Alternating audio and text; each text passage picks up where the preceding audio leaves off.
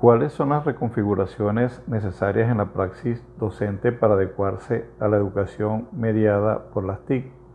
El docente facilitador del siglo XXI debe estar en permanente actualización para explorar y solventar los retos que se presenten, procurando el aprendizaje del discente trabajando con clases virtuales asíncronas y síncronas, propiciando de igual manera la estabilidad emocional del alumno y del ambiente adecuado para esta actividad, no sin antes reconocer reflexivamente que él coexiste con una deficiencia en la utilización y el manejo de los medios tecnológicos y la ausencia del aula física.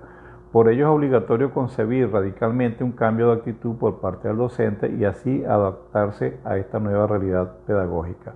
Es evidente la necesidad que tiene el docente de revisar y adecuar los programas educativos tradicionales y generar nuevas estrategias de enseñanza-aprendizaje donde la tecnología juegue un papel fundamental, procurando valerse de herramientas tecnológicas que le permitan desarrollar y optimizar el alcance de la labor educativa.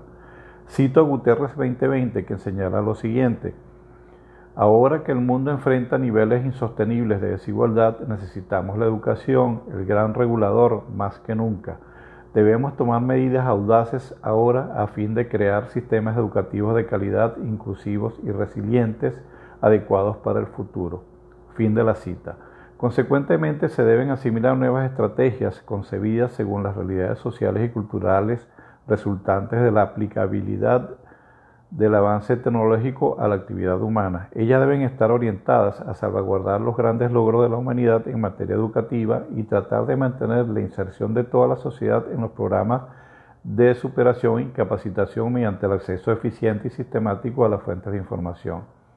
Desde el origen de las computadoras personales y el empleo de las mismas apareció a la par el surgimiento y desarrollo del software educativo, lo cual ha revolucionado este ambiente tecnológico potenciado hoy día por las TIC. En la reconfiguración de la praxis docente en el campo de la educación asíncrona y síncrona a través de las TIC, a mi juicio, tres actitudes fundamentales. La primera, reconocer las implicaciones y repercusiones económicas, ideológicas, políticas y culturales de la tecnología en nuestra sociedad. Segundo, aprender a manejar la información y encauzarla para el bienestar individual y colectivo, procurando cambios positivos en la sociedad. Y tercero, desarrollar sus propias habilidades y competencias para emprender el autoaprendizaje utilizando las tecnologías de la información y las comunicaciones en forma sistemática mientras dure su desempeño como facilitador del conocimiento.